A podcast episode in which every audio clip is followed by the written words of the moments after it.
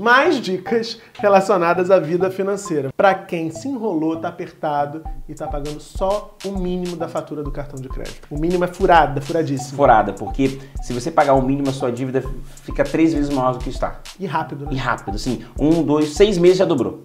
Comecei a utilizar cartão pré-pago.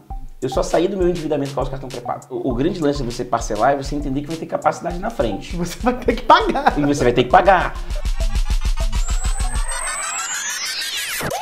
Chega junto para acompanhar a segunda parte do meu papo com o especialista em finanças Gilvan Bueno. Se você perdeu as dicas fabulosas que ele deu na primeira parte da conversa, clica aqui em cima, assiste e volta correndo, porque eu deixei no ar uma pergunta sobre poupança. O brasileiro adora poupança em vários sentidos, inclusive. Mas quando se fala de investimento, tem aquela ideia de que a poupança é um investimento mais seguro e é mais uh, uh, certo, né? O retorno é mais certo, enfim. O que você diria para essa pessoa que não abre mão da poupança de maneira nenhuma, Gilvan? Então, quero te pedir uma ajuda para a gente fazer uma brincadeira. Sim. Então, vamos fazer o seguinte: pensa num lugar muito longe. Normalmente eu falo Campo Grande. O pessoal de Campo Grande me desculpa, mas é brincadeira. Você pega a vida Brasil toda para quem é do Rio de Janeiro.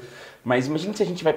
Nós iremos para um lugar muito distante e a gente tem três formas de, de, de andar nesse carro. Você precisa de um carro para chegar até o ponto que nós desejamos. Uma é velocidade a 30. A gente vai demorar aí pelo menos umas 3 horas andando a 30. Uhum. Então a gente precisa aumentar essa velocidade. Vamos andar a 60. 60 a gente chega um pouquinho mais rápido. Sim, sim. E a gente pode andar também a 80, 90, né, correndo um certo risco. Essa brincadeira é para comparar a poupança. Se a poupança fosse um carro, ela anda numa velocidade 30. De 30? É, a, mas o problema não é a poupança. Meu pai chega atrasado Porque essa questão de 30 e 60 é os juros. Os juros é que fazem que faz o seu dinheiro crescer. Então, se o juros é pequeno, ele cresce numa menor velocidade. Claro. Né? E, e, o grande destaque é a poupança, o problema é o motor que ela utiliza. Chama-se TR. Saiu uma pesquisa mostrando que muitos brasileiros não sabem qual, qual é a rentabilidade da poupança. Eu vou traduzir bem simples. A poupança rende anualmente 4,5%. Né? Outra brincadeira que eu brinco, que eu queria aproveitar aqui, nós crescemos com a mentalidade, precisamos do fundo de garantia. Sim. Né? É, é, eu, vou, eu vou, antes de, de, de concluir, eu falo o seguinte, eu vou, vou, eu vou me candidatar. Né? E eu vou falar para você assim, ó, Murilo, eu vou acabar com o fundo de garantia. Sem entender nada, você vota em mim? Nem pensar. Nem pensar. Mas se eu falar para você que o fundo de garantia faz o seu dinheiro crescer anualmente 3%. Então, esse trabalho que nós desenvolvemos é, nos últimos anos de fundo de garantia não é um investimento, ele não gera valor, me desculpem, não é discurso ideológico, é matemática. Se fundo de garantia, que o fundo de garantia pega 8% do meu salário, põe num fundo que cresce a 3%. Então, então, anualmente ele cresce a 3, então ele não cresce quase nada. A poupança tem um motor chamado TR, e a TR cresce 4,5%. E aí o governo fez alguns mecanismos, mas em linhas gerais é isso, para ficar bem simples, né? Então a poupança rende 4,5. E tem os títulos públicos, que rendem 6,5. 4,5 é muito pouco, porque se a gente pensar na trajetória da inflação brasileira dos últimos anos, eu acho que ela está o equivalente ou até acima desses 4,5 hum. do rendimento da poupança. Excelente pergunta. É, teve 4,5, uh, ah, está em 4,5 no acumulado de 12 meses, mas em 2016 chegou a 10% ao ano. E aí, traduzindo para quem está falando essa questão de inflação, que muita gente fica com a dúvida, a inflação é o quê? Ela reduz meu poder de compra. Então, o que eu comprava ano passado a 10, agora eu compro a 14, porque foi 4%. E o meu dinheiro rende da mesma maneira? Se não rende da mesma maneira, eu perco meu poder de compra. Então, a grande ideia é que você tem que ter uma rentabilidade igual à inflação. Por quê? Para permitir o poder de compra. Isso é uma beleza, o Murilo, do seguinte: o reajuste do salário. As pessoas falam assim: ah, mas só 4,5% o meu salário, é porque o salário tem que render igual à inflação para permitir o poder de compra. Então, para algumas classes econômicas de trabalhadores tem um desafio, né? Porque algumas classes não têm nem reajuste à inflação. Então, o salário dele não permite o poder de compra. Sim. E, e essa é a grande ciência. Então, a poupança, o desafio dela é, ela rende pouco e ela tem uma vantagem, agora olhando o risco, ela não tem imposto no lucro. Então, num cenário de seis meses, a poupança é imbatível atualmente. Assim, né? Três, seis meses. Por quê? Quando eu vou para o Tesouro Direto, o Tesouro Direto tem imposto no lucro. O governo cobra imposto no lucro. Morde um pedacinho daqui. Morde um pedacinho. Mas eu gosto de fazer uma conta boba, assim, sabe? 4 mais 4 é 8, né? 6, 6,5 mais 6,5 é 13. Uhum. Então vamos dizer que 4 mais 4 é a poupança. Fiz bem simples. Então a poupança em dois anos rende 8. O Tesouro Direto, em título público ali, rende 13, porque 6,5 mais 6,5 é 13. Então se a gente botar no longo prazo, a cereja, viu? Uhum. No longo prazo, a poupança perde porque ela rende menos. Então, assim, o que, que nós temos que fazer? Hoje na poupança tem um número, 800 bilhões de reais. Então a gente tem que ensinar o brasileiro a criar uma poupança, uma, a gerar renda para ele, a viver de renda, a fazer o dinheiro trabalhar para ele, que é uma coisa linda de se falar. Eu adoro ouvir essa frase. Nunca é, é. encontrei uma nota de um real é, que trabalhasse para mim. Nunca, né? Nunca. É, eu também. então o que a gente tem que fazer é o seguinte, brasileiro, vamos investir de outra forma. Saia da poupança, entende a renda fixa e olha para um mercado que possa, se tudo se mantiver estável nos próximos anos, o mercado de renda variável pode ser uma grande oportunidade para o brasileiro sair da inércia e gerar renda. Só que ele tem que ter um pensamento de investidor. E as ações é como uma empresa.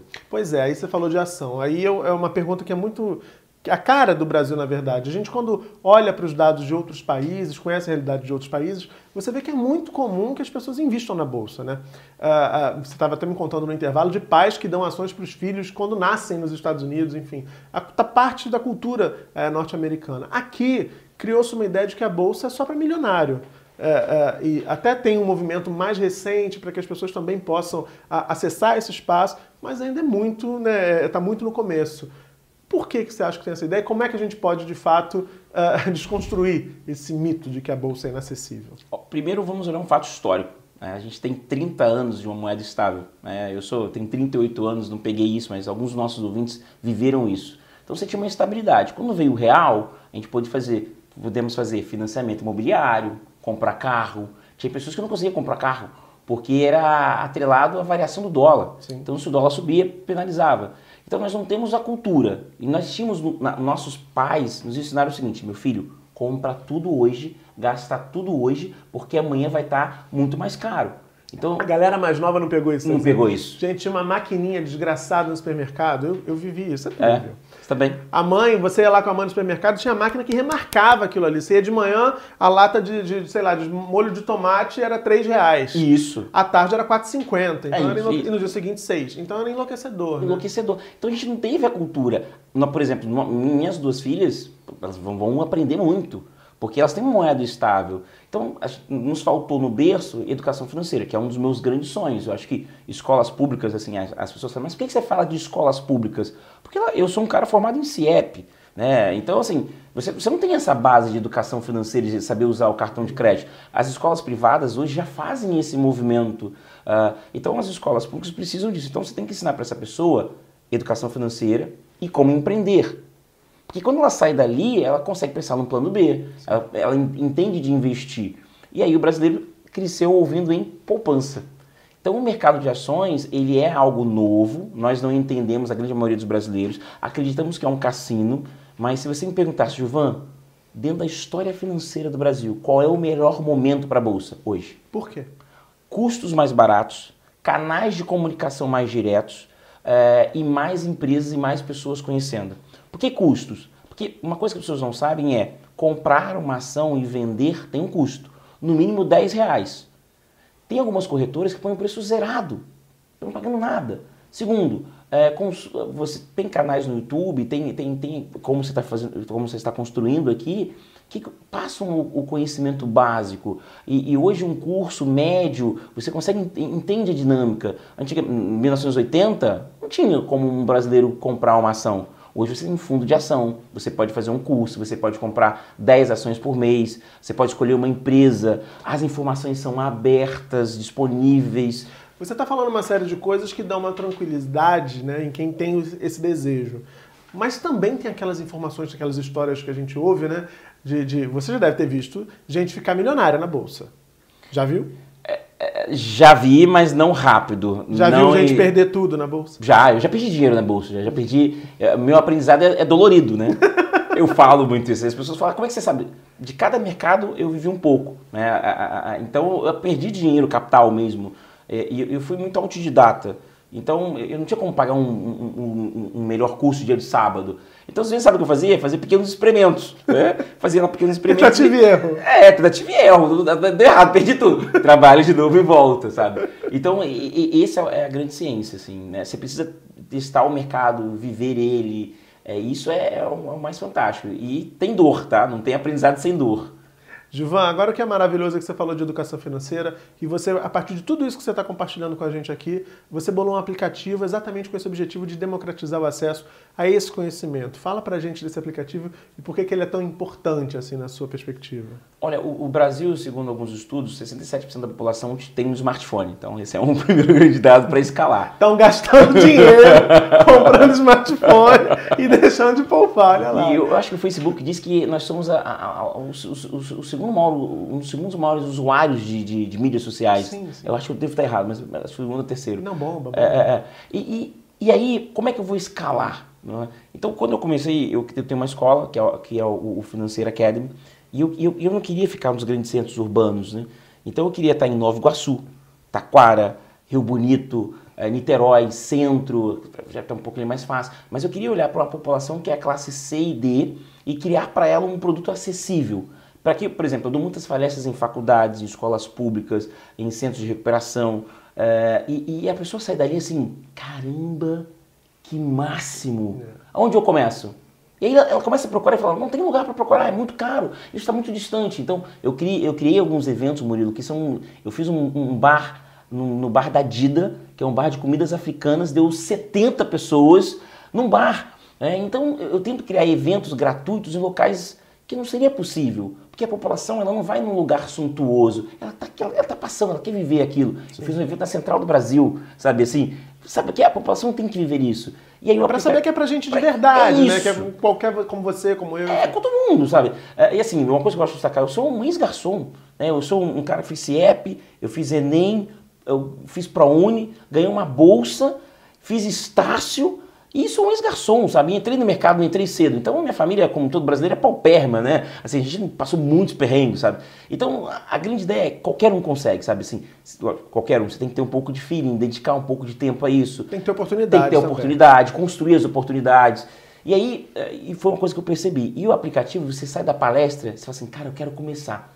Tá bom, tem um aplicativo aqui na sua mão, é, ele tem notícias práticas, fáceis, que você consegue estudar offline e você começa a construir o sonho. Eu falo do seguinte, eu sou a pequena semente de uma longa estrada. E, e acho que isso é legal, é fantástico dessa história. Fala o, o nome do aplicativo de novo. Financier Academy. Está disponível para iOS e para Android? Android, isso aí. Tá, beleza. Todo mundo pode baixar. Quero notícias de vocês, todos milionários. Quero um monte de patrocinador do canal aqui no futuro. Hein? Começa a investir a partir do aplicativo do Gilvan. Para a gente encerrar, a gente tem um quadro aqui chamado Fica a Dica. E é claro que eu vou pedir dicas, mais dicas relacionadas à vida financeira. Você falou do cartão de crédito na primeira parte do nosso papo. E eu queria que você desse uma dica, olhando para aquela câmera ali que é a sua, para quem se enrolou, está apertado e está pagando só o mínimo da fatura do cartão de crédito. Como é que sai essa enrascada? Não faz isso. Procure o seu banco e renegocie a dívida. Urgentemente. Urgentemente. O mínimo é furada, furadíssimo. Furada, porque se você pagar o mínimo, a sua dívida fica três vezes maior do que está. E rápido, né? E rápido, assim, um, dois, seis meses já dobrou. Em seis meses dobrou a dívida.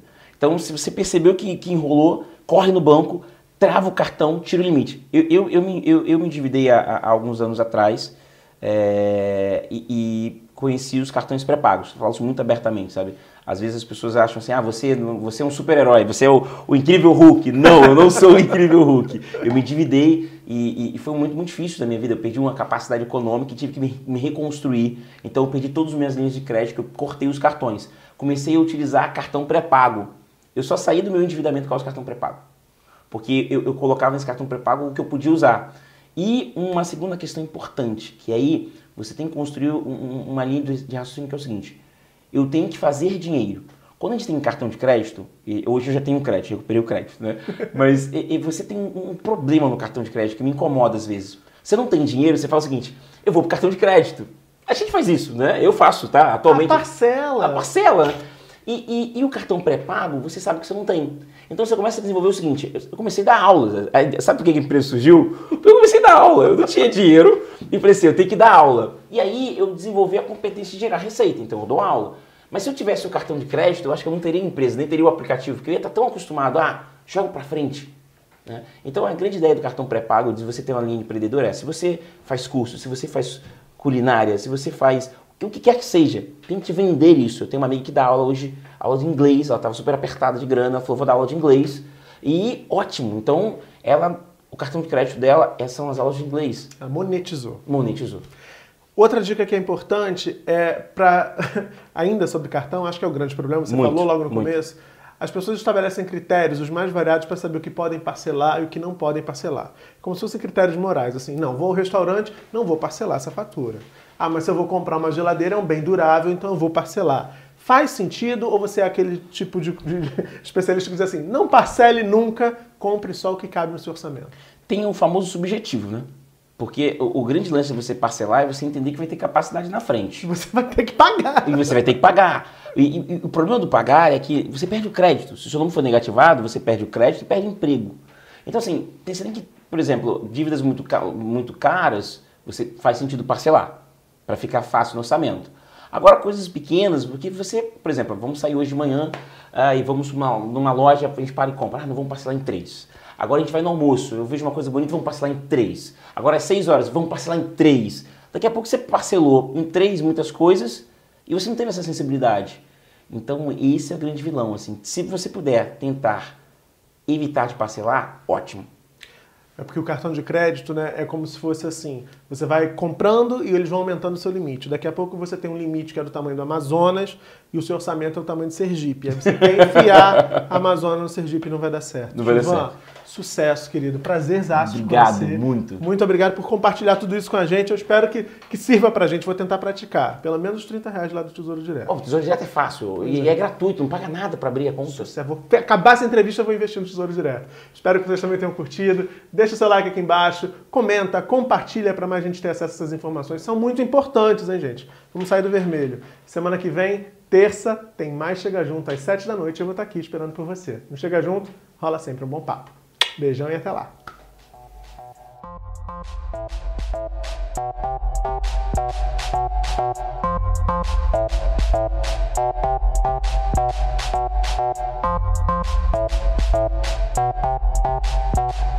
Thank